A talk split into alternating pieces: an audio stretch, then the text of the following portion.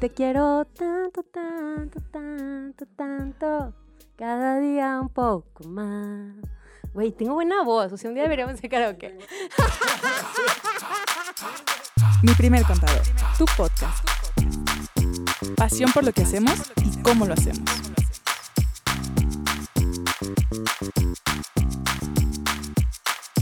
¿Cómo están? Qué gusto saludarlos, ya los extrañábamos. Buenos días. ¿Cómo Así de estás? dos semanas de vacaciones. Andrea, Lili, ¿cómo están? Buenos días, bienvenidos de nueva cuenta a mi primer contador, tu podcast. Oigan, ya teníamos mucho tiempo que no nos sentábamos aquí a grabar. ¿Cómo han estado? Hola, buenos días. Ya En el extrañaba. Viaje y viaje nomás.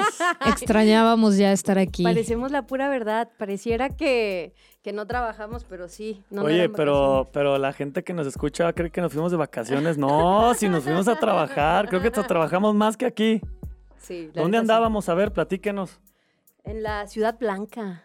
Tus tierras. Claro, allá con mi familia. Fue un placer darles la bienvenida. Me sentí halagado de que visitaran mis orígenes. Pero no han dicho en dónde. Pues dinos dónde. Ya dijo Andrea que la Ciudad Blanca. ¿Cuál es esa, Lili? En Mérida, Yucatán. ¿Te gustó mi casa, Lili? Mucho, pero hace mucho calor. ¡Ay, no es cierto! Claro que sí, no, sí es cierto. Hace, Sí, hace mucho, mucho calor. calor. Yo Es como estar en la playa todo el día. Mucho calor. Digo, Bueno, Andrea dice que le encantó, pero... Es Claro. que estuvimos adentro de lugares con aire acondicionado todo el día. Caminábamos cinco minutos en el calor. Oigan, pero pues sí, les platicamos que así, No, tema aparte y nota terminado, aparte. No este, La comida. increíble, ¿no? Increíble, espectacular. Estamos muy contentos porque abrimos oficina en Mérida, estuvimos por allá la semana pasada, por eso no pudimos grabar. Ya extrañamos estar en esta mesa, pero nos la pasamos padrísimo. Como bien dice Andrea, comimos mucho. Como bien dice Lili, caminamos un chorro, pero estuvo divertido. Pronto estaremos grabando desde allá. Cangri, tenemos que grabar desde Mérida también. Creo que sería una. Pero un no tenemos plan, ¿no? estudio de podcast Pues allá. nos lo llevamos a ver cómo le Vamos a hacemos. tener que hacer algo. Oigan, pero bueno, a ver, entrando en materia entonces, se viene un tema bien interesante. Este, por ahí cuando estuvimos aterrizando cuál iba a ser el tema medular del día de hoy, eh, creo que coincidimos de manera natural los tres que el tema del efectivo es algo que normalmente nuestros clientes y amigos eh, tienen dudas, tienen incertidumbre, eh, que si el banco, que si el SAT, que si van a avisar, que si no van a avisar, que qué hago con el dinero, que si me lo puedo gastar, que si no puedo. Entonces, eh, hoy estaremos hablando del manejo del efectivo, cuáles son las mejores formas o las mejores prácticas para manejar el cash. Sí, así es, Diego. Como lo comentas, creo que es una de las dudas más frecuentes, ¿no? Oye, eh, traigo esta lana, la meto al banco, ¿qué pasa? El banco va a avisar al SAT, me van a cobrar impuestos de eso. No, fue una donación. Hay muchos supuestos por los que podemos tener acceso al efectivo y vamos a desmenuzar cada uno. Y, y darles como las opciones. Puntos eh, de que vista. sí, que sepan también los topes del uso del efectivo, para que también vayan teniendo... Que no le digan, que no le cuenten. Sí, ¿no? para que vayan teniendo claro cuándo sí, cuándo no y qué, qué pasa. También me da dinero mi esposo, mi esposa, mi mamá, mi papá, y ahí surgen muchas dudas de qué hacer con ese efectivo, si eso el SAT lo tiene en cuenta, si lo ve, si no lo ve, los bancos, Y etcétera. en el ¿no? me da es como me lo da en efectivo o va y me lo depositó en el Oxxo, ¿no? O me lo depositó en el banco o en el cajero inteligente, ¿no? Este, empezar a, a desmenuzar y a diferenciar un poquito todos esos manejos eh, que se le pueden dar a, a ese efectivo. Claro, muchas veces también el madrazo de efectivo a la tarjeta de crédito. Ándale, sí. ¡Pum! ¿No? Entonces, Que ni nos pasa. que ni nos pasa. vamos a hablar también de eso para aclarar todas las dudas. Entonces, entrando ya un poquito en materia, hay muchas razones por las que podemos recibir efectivo. Y yo creo que la principal es por nuestra actividad, porque recibo ingresos y, ventas que vienen provenientes de mi actividad y yo las recibo mucho en efectivo, ¿no? Y en ese caso, en teoría, pues ese efectivo lo tendríamos que estar declarando. ¿No? Así es. Sí, Risas aquí. El hecho de que se venda en efectivo no quiere decir que no se debería de declarar. Pero bueno, ahí luego nos echa un telefonazo y platicamos a detalle, ¿no? Claro, otra de las razones por las que podrían recibir efectivo podría ser un préstamo, ¿no? Claro. Alguien tiene dinero en efectivo, me va a prestar dinero y que yo lo para recibo en arrancar el efectivo. negocio, que para invertirle al negocio, que para pagar las deudas, ¿no? Esa es, es la, es la práctica común que escuchamos. ¿Qué tendríamos que cuidar ahí en el caso de los préstamos? Pues es que ahí ya entran muchas cosas en juego, porque tal vez eh, si yo recibo ese préstamo en efectivo y decido ir a depositarlo al banco porque lo quiero tener ahí fiscal y un día me llega a preguntar el SAT de dónde salió ese dinero, yo tendría que comprobar, ah, es que me lo prestaron. Y entonces tendría que comprobar cómo fue.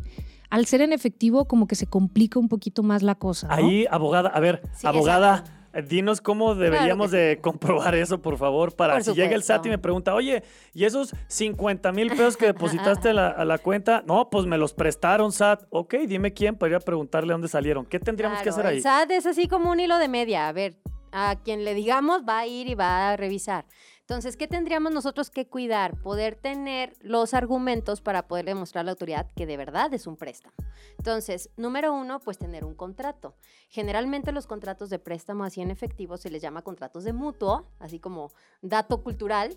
eh, y generalmente cuando hacemos un préstamo, pues tiene una tasa de interés. Entonces, tendríamos que tener pues ese contratito y si queremos todavía amarrar más la operación, ese contrato lo podríamos llevar con un notario a que le dé fecha cierta. ¿Qué es esto? Que ratifique firmas.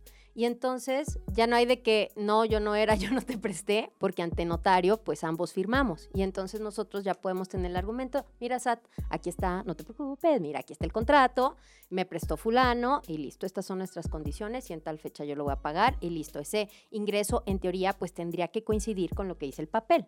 Y justamente eso que comentas, Andrés, es bien importante. Y sí, o sea, tal vez mucha gente diría, no manches, ¿a poco tengo que hacer todo eso si me prestan efectivo? A ver, esa sería la forma correcta, ¿sí?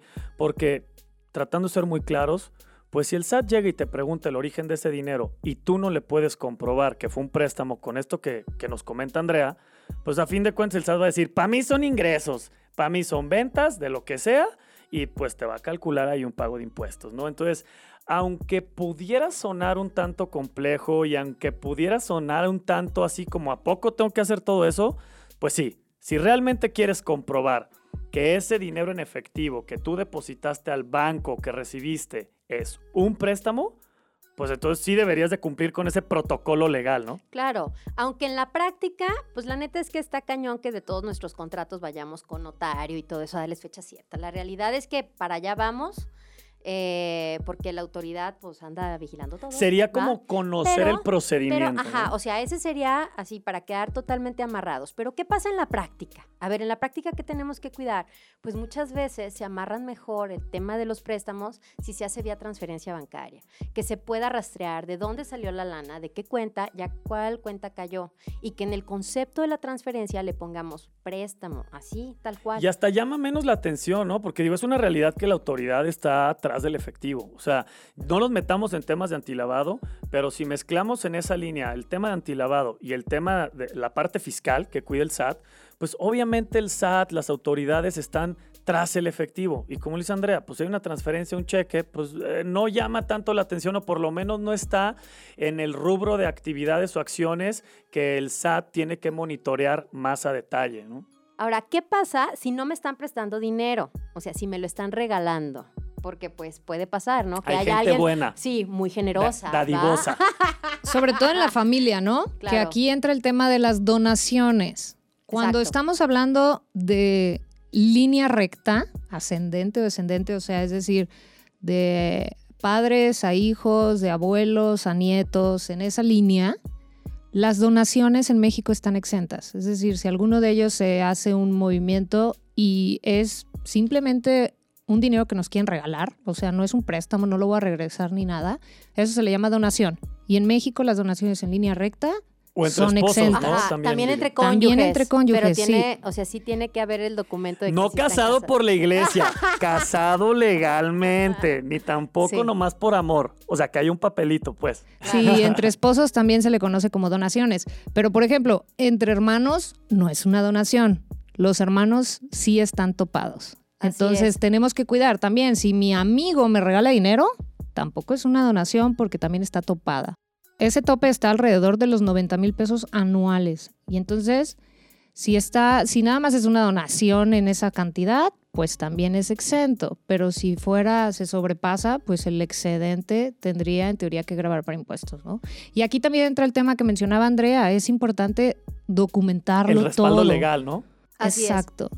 En las donaciones también aplica eh, lo mismo de los contratos de préstamo. Si quisiéramos tener amarrado muy bien eh, fecha cierta, eh, quién nos donó y que quede bien soportado, tendríamos que ir ante notario y hacer la ratificación también. En términos prácticos, Andrea, o sea, sería muy similar el contrato, vamos a decirlo así, de préstamo y de donación, lo único es que uno ampara que hay un préstamo y el otro que ampara Exacto, una donación. son contratos privados. ¿Qué es esto? Pues que se puede dar entre dos personas y ya, listo. Es un acuerdo de, dos personas, de dos, de dos voluntades. Es que me sale lo abogada, perdón.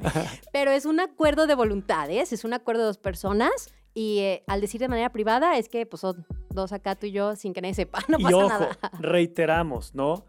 Una vez más y pueden decir, ¿a poco tengo que hacer todo eso para darle certeza? Estamos hablando del efectivo y tenemos que tener claro y presente que el efectivo, al no ser rastreable y al no ser operaciones en instituciones financieras, sí, el hacer este tipo de documentos, un contrato de donación o un contrato de préstamo, es lo que te va a dar certeza, en otras palabras, es lo que te va a permitir decirle a la autoridad, al SAT, Sí, sí es un préstamo, sí, sí es una donación. Mira, aquí está el documento, aquí está firmado, mira, es un documento legal y no nomás que queden palabras, ¿no? Oigan, y un punto importante también que mencionar aquí es eh, que hay una obligación de informar este tipo de movimientos, los préstamos o las donaciones, cuando superan el monto de 600 mil pesos al año. En ese caso, en la declaración anual, nosotros tendríamos que informar que recibí un préstamo por más de 600, que recibí una donación. Ese tipo de operaciones sí se tienen que informar. Si fuera por un monto menor, no es necesario informarlo al SAT. Así, ah, perdón, Andrea. Pero, así, es, así es, así es, sí, va. pero simplemente ahí digo, y es la parte que también de repente nos comparten mucho, ¿no? Que, que se preocupan, que les da miedo, que existe esa incertidumbre. Ojo, y acuérdense, ¿sí? A fin de cuentas todos estamos expuestos a que en algún momento la autoridad nos pueda revisar si tenemos este tipo de movimientos. Si recibimos efectivo y lo depositamos al banco, se va a ver que hubo un depósito en efectivo en nuestra cuenta bancaria. Entonces, no le tengamos miedo a tomar este tipo de acciones siempre y cuando tengamos claro que lo podemos respaldar como lo comentábamos anteriormente, ¿no? Ahora, por ahí hay ciertos límites hay cierta información y algo que, llega, que nos llega muy seguido, ¿no? Oigan, me dijeron que, que cuánto estaba permitido, cuánto es lo que se podía depositar al banco y en esa línea eh, sí es importante que les transmitamos pues no es como que esté permitido, ¿no? O sea, no hay un límite, no es como que el SAT dice, yo de 50 mil para arriba te voy a preguntar y de 50 mil para abajo no me importa. No, no, no. El SAT, la autoridad puede llegar a preguntarte en el momento que quiera por el monto que sea. Simplemente es importante conocer las herramientas que tenemos desde la parte legal, como lo decía Andrea, para respaldar ese tipo de operaciones y que también conozcan algo que es bastante importante que todo mundo sepamos. Cada banco en México que recibe en el mes más de 15 mil pesos en efectivo en uno o varios depósitos, tiene la obligación de notificarle al SAT. Punto. Es decir, si tú depositaste 14 mil pesos, el banco no le va a decir al SAT que Diego depositó efectivo. Pero si tú depositaste 15 depósitos que en la sumatoria total dieron 17 mil pesos en el mes, el banco le va a avisar al SAT. No quiere decir que el SAT te va a venir a preguntar, pero sí quiere decir que el SAT ya sabe que tú estás recibiendo efectivo por la razón que sea, ¿no? Claro, y se justifica. O sea, si yo tengo un negocio y pues estoy vendiendo mucho en efectivo, pues voy a ir a depositar al banco y no hay tema. O sea, no pasa nada. Como lo dice Diego, nada más que pues todo esté sustentado. Eh, muchas veces pasa que tenemos dinero debajo del colchón, ahorrado en efectivo en nuestras casas y pues que queremos comprar un coche, queremos comprar una casa eh, o algo, ¿no? Queremos invertir en algo y mm, para este tema sí tenemos ciertos topes, nada más para considerarlo. Por ejemplo, cuando vamos a comprar un vehículo, eh, lo más que podríamos pagar en efectivo serían 285 mil pesos, ¿va? Por ahí viene una modificación que va a reducir el monto, pero hasta ahorita oficial pues son 285 mil. Para el tema del bien inmueble, cuando son casas, terrenos o cualquier cosa adherida al suelo, esos son los bienes inmuebles, eh, ahí tenemos el tope de 600, está entre 600 y 700 mil pesos porque también dependemos de la UMA. Entonces, todas estas operaciones se hacen ante notario. El mismo notario va a poner los topes. Decir, a ver, para efectivo es esto. Nada más para que entonces lo consideremos. Y ojo, y importantísimo, esto no quiere decir que al estar permitido hacer estas compras o esas inversiones en efectivo, no quiere decir que el SAT no te pueda preguntar el origen de ese dinero. Y entonces, una vez más, regresamos al tema legal donde eh, eh, Andrea nos explicaba de cómo se puede sustentar eso, ¿no? Pero también esa es una confusión muy común, que de repente el notario llega y te dice, oye, tú puedes pagar, digo, promedio, ¿no? 650 mil pesos en efectivo. Entonces uno dice, ah, súper bien. Entonces ya está justificado. No, no, no, ojo. Por un tema de antilavado, lo puedes hacer. Se permite que compres una propiedad en efectivo hasta por ese monto, pero no quiere decir que el SAT no pueda venir a preguntar el origen de ese dinero. En esto que mencionan, eh, vamos a entrar mucho en temas de, de la ley antilavado de dinero y yo creo que ese va a ser otro, otro tema muy interesante para otro podcast porque es un tema Pa' muy que amplio. se dé, Andrea, para que se suelte. Claro.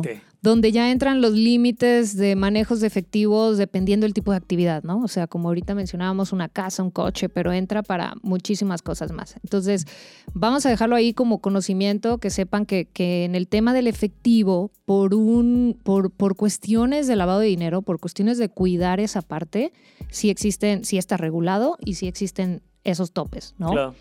Y creo que algo que no hemos mencionado y que también es muy común que nos estén preguntando es la parte que decías, Andrea, hace ratito, de cuando voy con dinero en efectivo y pago mi tarjeta de crédito. Ay, Pero resulta que... que ni nos pasa. Sí, no, y ahí el tema importante es porque resulta que yo le digo al SAT que no tengo casi ingresos o declaro cierta cantidad de ingresos. Pura pero pérdida. Voy y pago en mi tarjeta de crédito. ¿Sabe cómo se pagan las Claro. tarjetas? Yo estoy en pérdida. voy y pago mi tarjeta de crédito con efectivo y por una cantidad mucho mayor a la que yo le digo al SAT que recibo. Entonces, en ese tipo de situaciones es donde sí existe esa diferencia fiscal o Discrepancia. discrepancia fiscal, donde pues sí puede ser que sea mucho más eh, de llamar la atención este tema, porque obviamente yo le digo al SAT, gano poquito y gasto un montón, entonces va a llegar un punto en que pues no hace sentido y el SAT me va a venir a preguntar, entonces, ¿cómo le hago, no? Y el SAT me puede decir, oye, no, tú no me estás declarando ingresos. Pásame esos trucos de magia Sí, que te me va a decir, tú no me estás declarando ingresos porque obviamente no es lógico que gastes más de lo que ganas. Entonces, ahí también podrían venir y decirnos, oye, me tienes que reconocer más ingresos y me debes impuestos. O en eso dices, ¿no? Este, no, me lo regaló mi papá. Eh, no, me lo claro. prestaron. Y- y Ah, entonces va- ok. sí. Entonces el SAT va a decir, paso número uno, compruébame que te lo regaló o compruébame que es un préstamo. Y paso número dos, pásame el teléfono para marcarles. Exacto, lo que decía Andrea, ¿no? Va a voltear entonces con tu papá o con quien tú le digas y va a ir también a preguntarle, oye, fulanito me dijo que tú le das dinero, este, ¿cómo se lo diste? ¿De dónde lo recibes tú? Es más, hasta nos enseñó un contrato. No sé si sabías, ¿no? Oigan, y aquí el punto es que no queremos asustarlos. O sea, nosotros estamos completamente en contra del terrorismo fiscal. Cuando nosotros platicamos con nuestros clientes y vemos que traen miedo, que traen un poco de susto, eh, traen eh, mucha incertidumbre, en verdad, en el 100% de las veces es por desinformación es por falta de conocimiento del tema o es por falta de información clara de cuáles son las opciones que se tienen. Ya cada quien decidirá cómo lo quiere manejar, pero lo importante es que no nos preocupemos o que no caigamos en un terrorismo fiscal, sino que nos ocupemos en conocer cuáles son las mejores formas, cuáles son las prácticas que podemos implementar para que entonces ya con conocimiento de causa podamos tomar las mejores decisiones de cómo manejar un tema tan importante y tan común como el manejo de efectivo, ¿no? Así es. Entonces, resumiendo ya todo lo platicado, no pasa nada. O sea, no pasa El nada. efectivo existe y se puede usar. Ajá, y qué bueno que exista. Así, eh, bendito sea, gracias efectivo por todo lo que es por nosotros. Por darme dinero para ir al mercado. claro, hay un montón de lugares que todavía no aceptan tarjeta. O sea, el efectivo es súper necesario. Bueno, luego platicaremos de eso. Pero, eh, en resumen, Se puede depositar al banco, no pasa nada. Nada más, pues teniendo bien el sustento de donde vino, no pasa nada. El banco sí, sí va a informarle al SAT sobre operaciones superiores a 15 mil. No pasa nada, que le informe lo que quiera. De todos modos, la autoridad nos puede revisar por un montón de temas. Ese no es algo para preocuparnos. Y no hay que tenerle miedo al SAT, ¿no? Yo creo que simplemente es conocer, saber muy bien de qué se trata y aprovecharlo de la mejor manera. Sí, eh, como dije muchas cosas de que el notario y que la madre y eso, eh, no quiero que se casen con la idea de que no, hombre, comprobar va a estar bien complicado. O sea, no, en la práctica, eh, un contrato privado. Eso lo pueden hacer ustedes, apóyense de algún abogado. Eh, es más, de no tener nada, a tener uno Jala bajado por internet. Así jala una servilleta, en una servilleta ahí de tener- de no tener nada, a tener uno que bajen por internet, bájense el del internet.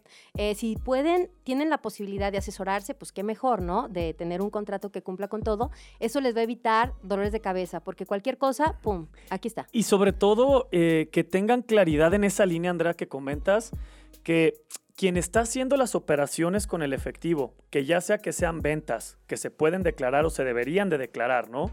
Ya sea que sean préstamos o que sean donaciones que se sustentan con esto que comentas con un contrato privado, yo creo que lo que deben de tener conciencia y claridad es a qué tercero van a involucrar, ¿no? Creo que esa es la parte importante que el que está manejando efectivo tiene que tener claro. ¿Cuáles son esos posibles terceros? Si vas a involucrar a tu actividad empresarial, a tu negocio, pues entonces que tengas claro que tienes que declarar ventas en efectivo para justificar que tienes efectivo. Si vas a involucrar a tu familiar en línea recta o a tu esposa o esposo que te está regalando el dinero, pues que también rebotes el tema con él o con ella, decirle, oye, voy a decirle al SAT que me estás regalando dinero efectivo, como para que también ese tercero pueda saber y conocer este tema. Y que en algún momento, si llega el SAT a preguntar, pues que también sepa, ¿sí? Que, que podrían llegar a preguntarle a esa persona, oye, ¿que le regalaste dinero en efectivo? Porque es lo que tú vas a decir. Y en tercer punto, si es un préstamo y que es una recomendación que nosotros siempre hacemos, oye, a ver, ¿es un préstamo? Sí, en tu contabilidad y en tus impuestos, yo lo voy a reconocer como un préstamo, pero te recomendamos que a esa persona que vamos a decir que te esté prestando dinero, pues que también sepa que le vamos a dar ese tratamiento, pues para que el día de mañana no, no vaya a caer en sorpresa o que no vaya a ser así como que, oye, espérame, yo te di ese dinero porque te estoy haciendo el paro y ahora resulta que ya me aventaste una bronca, ¿no? Yo creo que claridad, información y tener claro que se puede hacer, pero cuáles son las mejores maneras, es lo que nos va a permitir tener una vida completamente saludable con el manejo de efectivo, ¿no? Y pues bueno, creo que ya tocamos varios temas interesantes. Si tienen dudas, pregúntenle a que un más confianza le tenga. No se crean, asesórense también de un profesional. Eh, recuerden que el café va por nuestra cuenta y seguimos en contacto. Oigan, y aguas con andar con pacas de billetes en la calle, ¿eh? porque lo más importante aquí creo que es el tema de seguridad, así que cuídense mucho, no anden de faroles aventando billetes. Saludos a todos. Saludos y nos vemos pronto. Que estén muy bien, abrazo. Cuídense, Bye. cuídense, bye. Recuerda seguirnos en Instagram y Facebook.